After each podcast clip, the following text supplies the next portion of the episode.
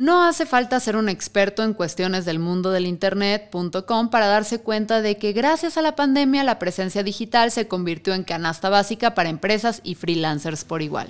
Por eso, cada vez es más fácil hacerse de bienes y servicios con tan solo un par de clics y la determinación de que el dinero de la quincena no te dure más de 8 horas. Hola, soy Fernanda Dudet y esto es Ya es lunes, el podcast de Neobox para iniciar la semana en modo pásame los 16 números de enfrente y los 3 de atrás. Y en este episodio nos vamos a meter en el hábitat natural de los memes de Piolín para hablar de la importancia del mundo digital para tu negocio. Sobre esto nos habla Carolina Levy, fundadora y CEO de Soite.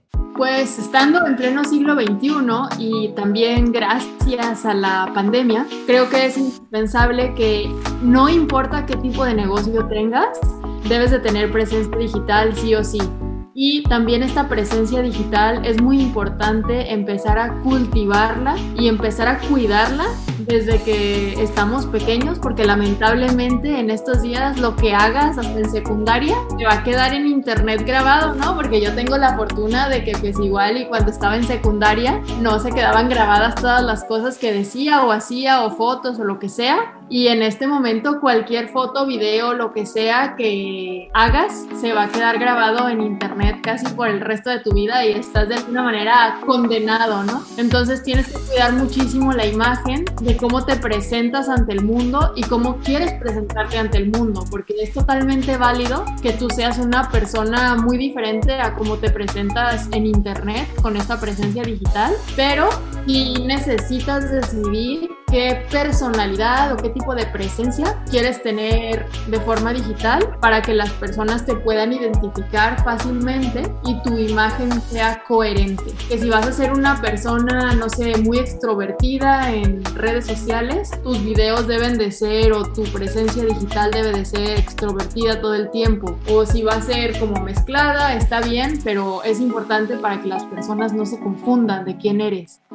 Durante la pandemia, tan solo en México las ventas online alcanzaron un incremento de casi el 60% en categorías tradicionales, como pedir funcos o ropa de fast fashion, y hasta un 300% en alimentos. No importa si es porque no se quieren poner en riesgo visitando las tiendas físicas o porque se les olvidó hacer las compras por andar defendiendo a Britney en Twitter.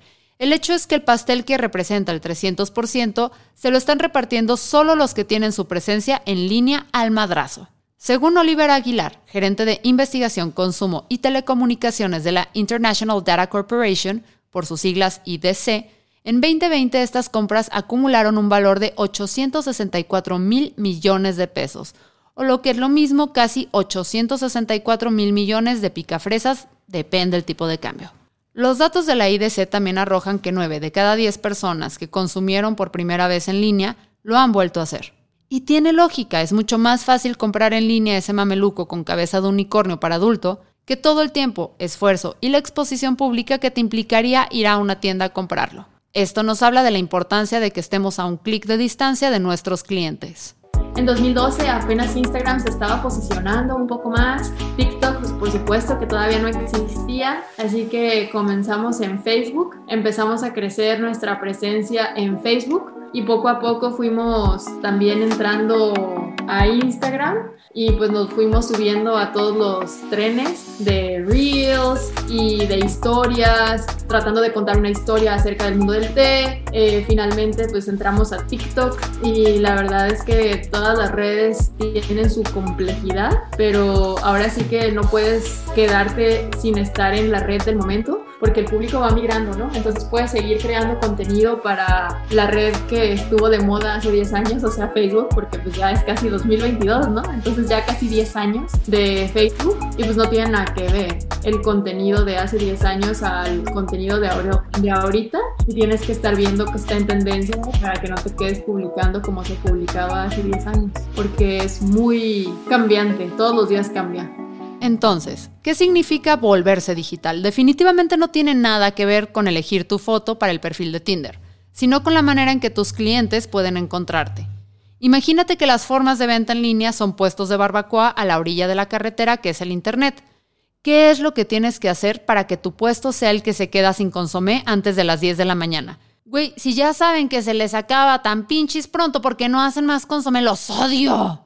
Volvérselo digital va más allá de simplemente abrir tu página web y antes de hacerlo debes responderte ciertas preguntas, tal y como lo explica nuestro consultor de empresas, Carlos Lara. Antes de pensar en entrar al mundo digital, yo creo que primero te debes de responder si uno, tienes necesidad de estar ahí, ¿no?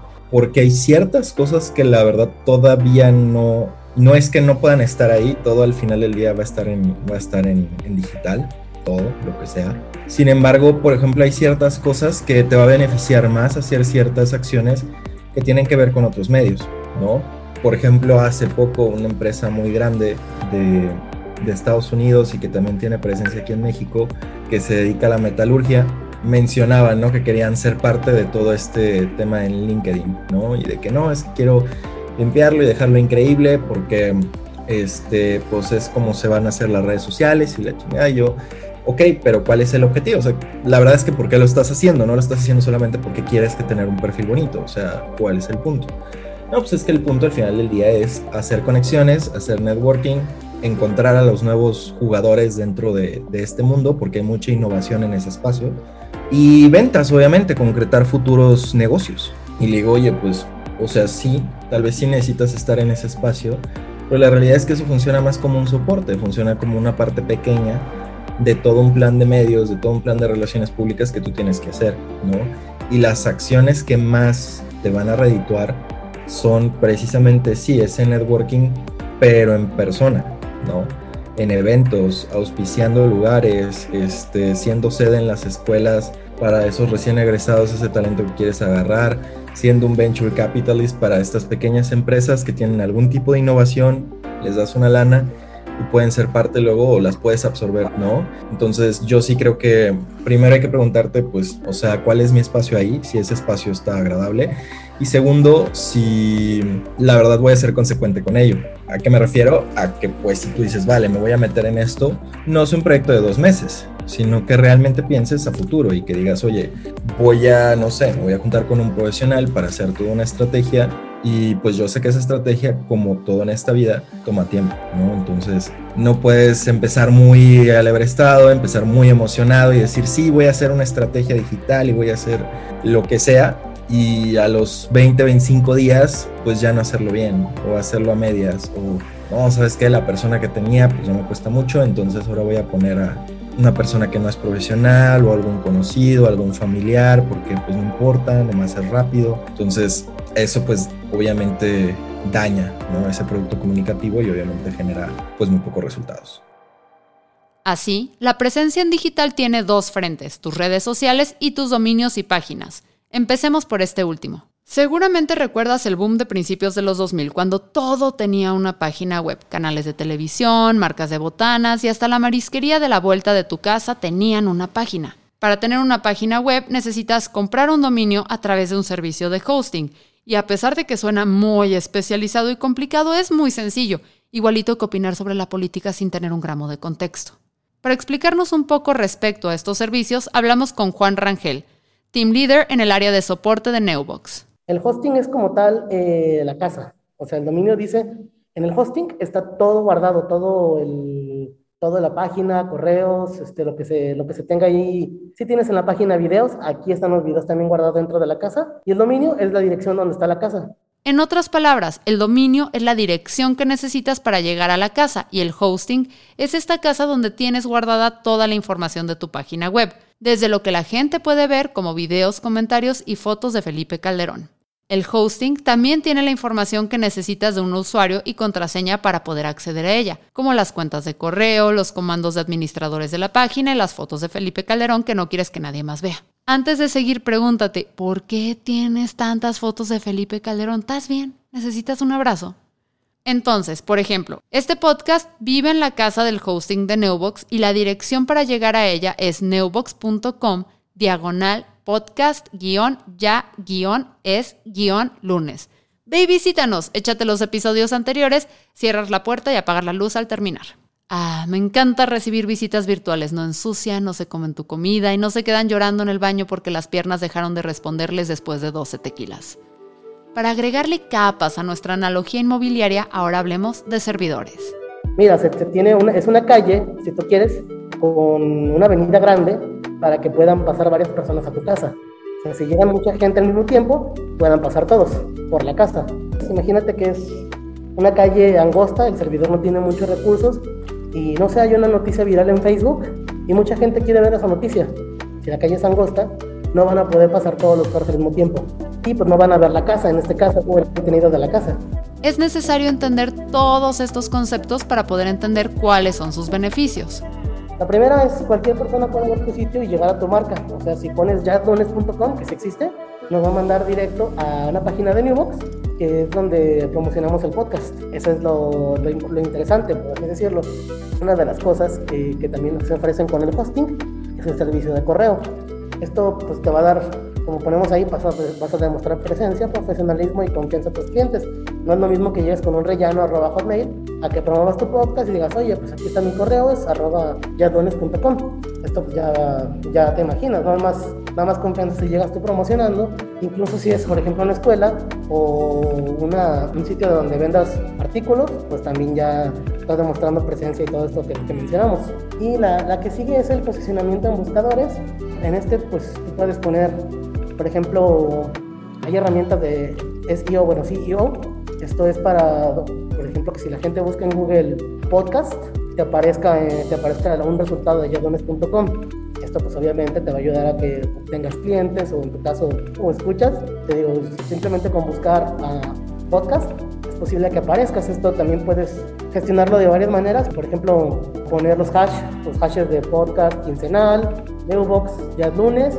Si buscan ese tipo de cosas, ya es posible que te aparezca en Google para pues, que la gente encuentre, bueno, te encuentre, encuentre como, como tal el podcast. Por un ejemplo, ya para que sea sencillo que te localicen y que empiecen a escucharlos.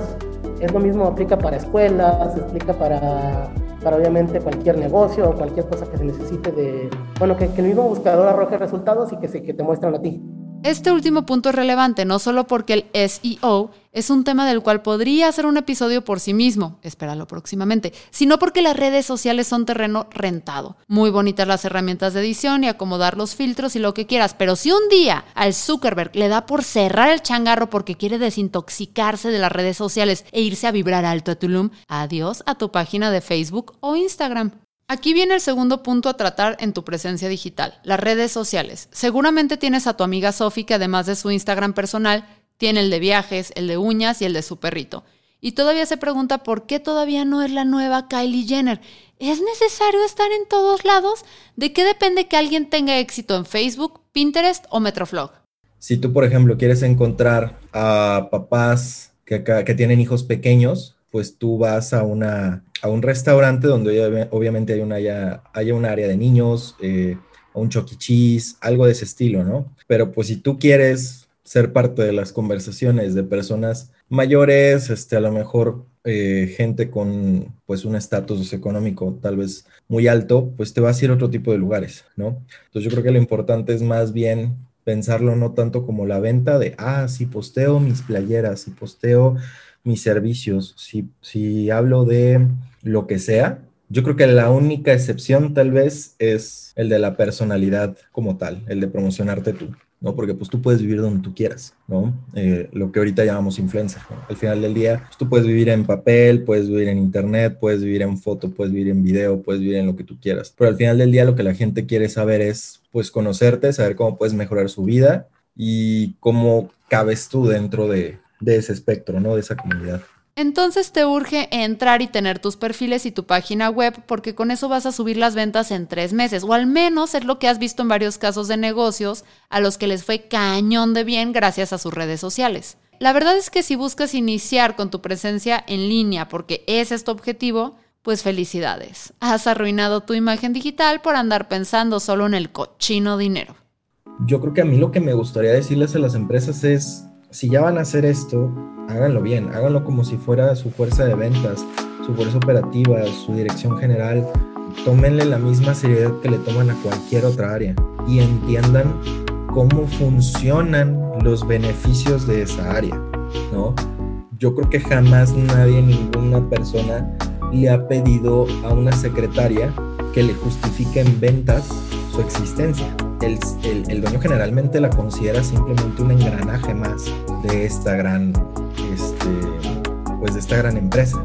Y no digo que no le debes exigir ese tipo de resultados tal vez a alguien así. Si es parte del acuerdo, adelante, ¿no? Pero siempre se ve como, mm, es que si ya le voy a meter tres pesos, quiero asegurarme que en tres meses yo tenga nueve, porque si no, no sirve. Entonces yo digo, híjole, o sea, es que estoy muy seguro que no le dices eso a nadie fuera tal vez de tus empleados, de tu fuerza de ventas. O sea, porque fuera de ellos yo no veo que nadie lo estés presionando con eso. Pero siguen siendo parte esencial de tu empresa. O sea, tal vez las personas que están en el, en el hangar y que están ayudando en todo el tema logístico, si tú agarras a uno, lo sientas un día y le dices, oye, Benítez, ¿por qué tuvimos menos ventas este mes? Pues, o sea, yo hice mi trabajo, ¿no? Y a veces es lo mismo acá, o sea, Nada más que generalmente en estas áreas que están relacionadas al marketing o la publicidad o los medios o las relaciones públicas, se espera que su producto inmediato no sea el reconocimiento. Generalmente ese es el primer producto inmediato, sino que si yo contrato a un servicio así, entonces automáticamente yo debo tener el doble de dinero mañana. Y, y eso no siempre funciona así. Que las personas te puedan encontrar a través de una pantalla no es suficiente para que de la noche a la mañana ya vendas más que Rihanna. Tu presencia digital requiere estrategias, planificación, así como una constante revisión y adaptación a las circunstancias. Y así como las personas de venta se dedican a convencer a la gente de comprar, los de contaduría se dedican a hacer magia con los números y los de recursos humanos se dedican a organizar la tanda. Tu departamento de estrategia y presencia digital debe dedicarse a lograr comunicación constante, efectiva y atractiva. Sabes que estamos como limitados por lo que sabemos hacer. Si no sabes hacer eh, mucho de programación web, mi primera recomendación es que encuentres a un profesional de diseño web. No son tan caros, pero no está de más tener un diseñador web para que te apoye a plasmar eso que quieres. Va a ayudar bastante porque el diseñador web sí te puede ayudar a sacarle un montón de jugo al hosting, a las cosas que tenemos ahí dentro. Incluso te va a proponer hasta más cosas, güey. O sea, te va a decir, ah, es que también se puede hacer esto, se puede hacer aquello, podemos hacer esto, una base de datos, podemos separar las ranas por especie, o sea, todo ese tipo de cosas que posiblemente a la persona no se le hayan ocurrido, pues porque no sabe que se puede hacer. Yo creo que si no se conoce bien la estructura de un equipo, que te puede hacer algo. O sea, si por ejemplo, oye, quiero que el mundo me conozca, pero no sé cómo funciona una agencia de medios, acércate, pregunta, oye, ¿cómo se conforma una agencia de medios? ¿Quiénes son las personas involucrados? ¿Cómo se ve una agencia de medios chica, mediana o grande? ¿No? Para que empieces a entender, así como en una fábrica, ¿no? De ensamblaje, en las líneas de ensamblaje, pues puedes tener desde un ensamblaje de patitos de hule, que vas a necesitar 10 personas, ¿no? A una línea de ensamblaje de un auto. Tienes involucradas 100 personas, ¿no? Entonces, es lo mismo acá. En los servicios eh, digitales, de medios, de lo que tú quieras, pues los equipos se hacen grandes conforme las marcas tienen ciertas necesidades. No es lo mismo, por ejemplo, lo que quiere comunicar Bimbo todos los días, que tiene un equipo muy grande, ¿no? A una marca pequeña que tal vez está empezando en el mercado, ¿no? Y también el, el humor o lo que se quiere expresar es distinto, ¿no? Además, la administración de tus redes sociales idealmente tiene que hacerla alguien contratado expresamente para ello, no tu sobrina Mari Carmen que le sabe a eso de los TikToks. Ya sea que consigas una buena empresa de marketing o destines a alguien de tu nómina para hacer estas tareas, tus redes deberían ser administradas por un community manager. Yo el community manager lo veo como una persona que al final del día tiene dos tareas, contestar mensajes y segundo, avisarle a la gente de arriba qué es lo que dice la gente de ustedes. ¿No? Como marca. Porque ellos son al final del día los que todo el tiempo le están contestando a las personas sus dudas, ¿no? O están viendo lo que dicen, están monitoreando esa marca y, oye, pues es que, no, ¿sabes qué? O sea, mi marca tiene una increíble reputación y pues de repente tú como community manager dices, mm, no, güey. o sea, mm, yo todos los días mi trabajo a lo mejor es estar monitoreando eso y, y me doy cuenta que pues no es así, jefe, ¿no? O sea, me doy cuenta que en realidad la mitad de la gente suele quejarse de ustedes, ¿no? Y es importante, o sea, yo creo que el rol más importante del CM es ese, el de reportar qué es eso que el cliente más necesita o con lo que tiene más problemas para que ya los encargados, los owners de producto, eh, incluso de, RD, o sea, todos estos niveles que están mucho más alto, mucho más arriba, o que están más bien más involucrados en, el desarrollo de nuevos productos o en el corregir, ¿no? Cómo están hechos esos productos, lo sepan, ¿no? Y yo creo que ese es el trabajo más importante. El community manager debe estar en constante comunicación con las personas que toman decisiones en tu empresa. No solo debe ser la persona que hace los tweets y que sube la imagen de Feliz Navidad cada diciembre. Es la persona que también debe estar en contacto constante con tu público objetivo y debe solucionar problemas o hacer control de daños de acuerdo a los valores de tu empresa. Por ejemplo, te voy a dar un caso donde se aplica este tema de la experiencia del usuario, ¿no? Hay una empresa que se llama Olipop Olipop es como esta nueva respuesta a los refrescos. Son básicamente bebidas carbonatadas, ¿no? Sí saben dulces, pero distan mucho de lo que es un, refresco de cola o, de típico sabor, ¿no? Que nosotros conocemos. Y por ejemplo, el CEO compartió esta, esta experiencia en Twitter donde su equipo de Customer Service se dio cuenta que no le había llegado un paquete de, no sé, como 24 latas, me parece, a una persona. Esta persona se dieron cuenta que la razón por la que no les había llegado es que no estaban en su casa, los tuvieron que regresar porque habían estado en el hospital porque habían perdido un bebé, Y, y el equipo de Customer Service dices, bueno, pues qué mala onda, ¿no? Pero pues, si quieres te lo envío de nuevo. Esa es la respuesta promedio y esa es la respuesta del 99% de la gente que está allá afuera. ¿Cuál fue la respuesta de ellos? Habían perdido este bebé y lo habían intentado de nuevo, ya lo habían logrado, o sea, se pudieron embarazar como otra vez. Y lo que hicieron fue enviarle un kit de maternidad a los papás, junto con los, las sodas, pues que no les habían llegado. Y aparte les doblaron su, pedido, ¿no? Gratuitamente. Y, y, obviamente estas personas compartieron eso en redes sociales, obviamente se hizo viral y no lo hicieron porque se hiciera viral.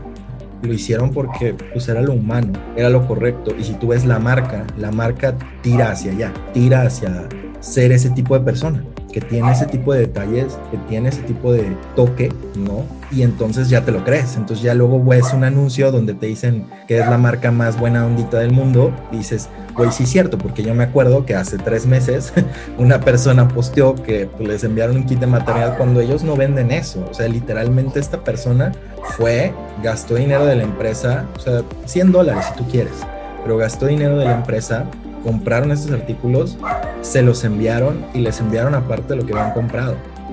E, es, eso para mí es Customer Experience. O sea, podemos estar miles de horas hablando sobre desde la perspectiva la óptica del diseño, de la usabilidad, la óptica de pues, muchas cosas, pero yo creo que nada supera eso. O sea, al final del día no necesitaron más que un correo electrónico para hacer algo así. Entonces, va, no quieres contratar el mega equipo de UX, a lo mejor que tiene Coca-Cola o que tiene Vancomer. Vale, bueno, BBVA. Este, pero está bien, no te gastes millones en eso. ¿Quieres nada más gastar 200 pesos al mes en un correo electrónico?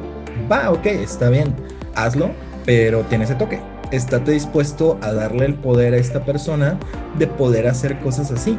Y también asume que lo haces porque esa es tu marca y porque es el mensaje que quieres llevar. No porque estás viendo a ver cuándo una de esas acciones se va a hacer viral y entonces te van a conocer.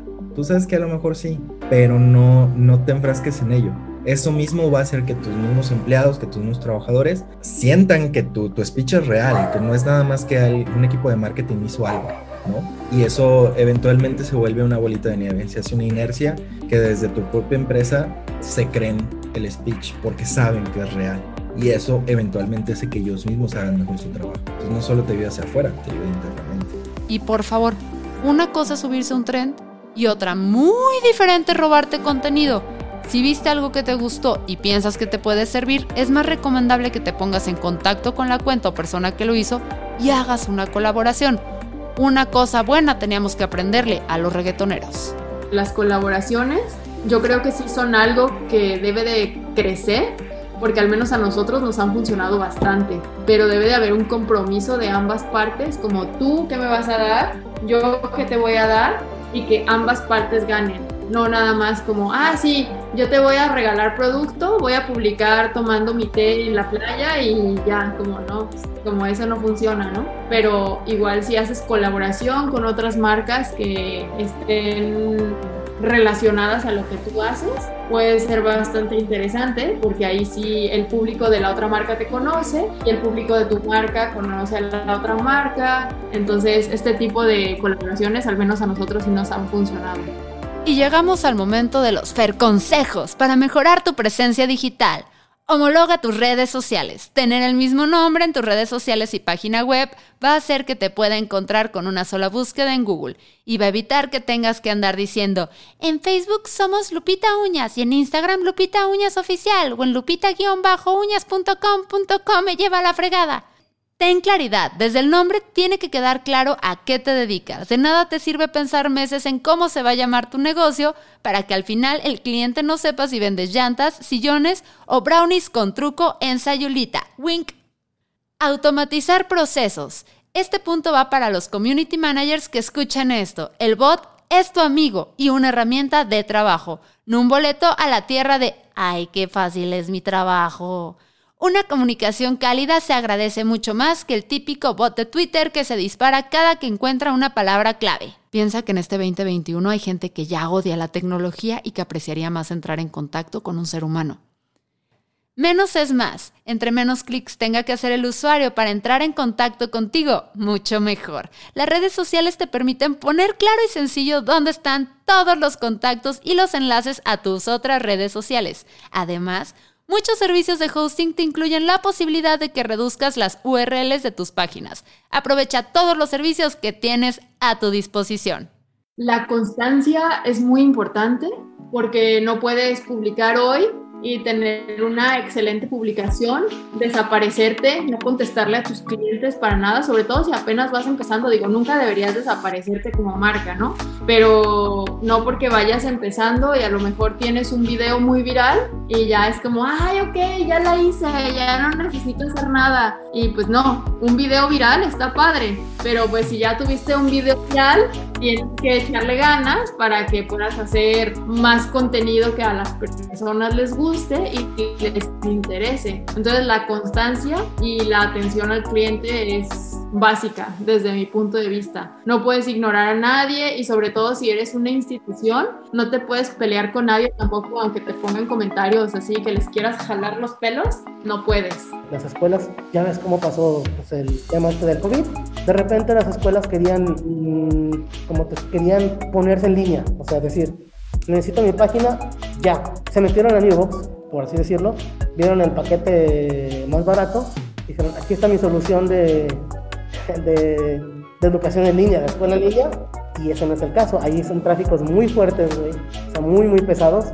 Reciben un hosting, no saben ni qué tiene, la capacidad, y pues plantan ahí un sistema en línea, algo así muy, muy pesado, que pues no es el caso, güey. O sea, mm, una escuela necesita una calle completa para ellos. O sea, como tal una escuela a la vez grande, o sea, a la vez que mide toda la cuadra la escuela, es el mismo caso. O sea, un servidor ocupa un servidor para ella, un terreno completo. No que esté en una cuadrita ahí para, para que todos vayan. Vas a tener mucho tráfico, la gente se va a atorar. En este caso, los alumnos se van a atorar.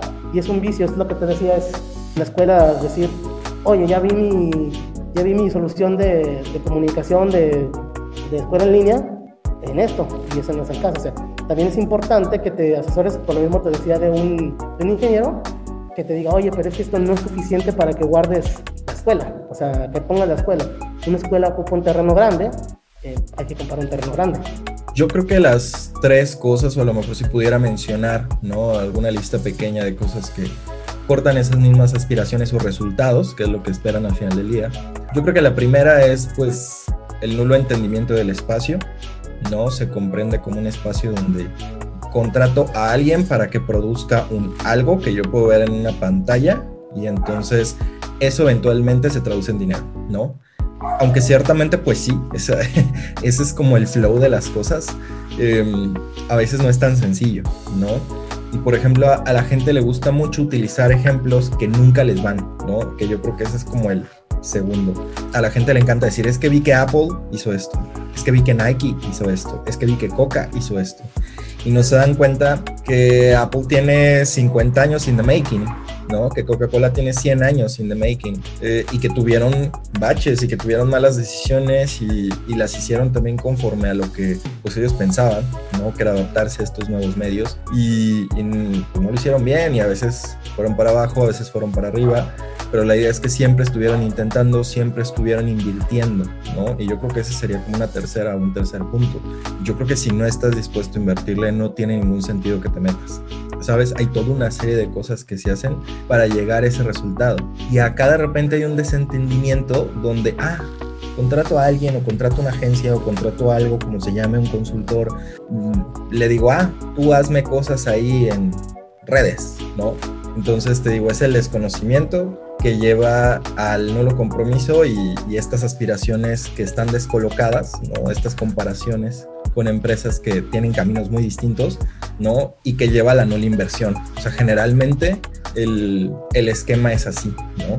Y entonces por eso muchas veces terminan decepcionados, porque por lo que ellos esperaban era una mega campaña como tipo Nike, donde ellos cambiaban el mundo, y entonces el día de mañana ya todo el mundo los conocía, pero oye, ¿cómo que contratar un modelo me puede costar 50 mil pesos? O sea, eso es muy raro, ¿no? Y esa es una pequeña parte de la pequeña parte de la gran parte de todo lo que hay que hacer, ¿no?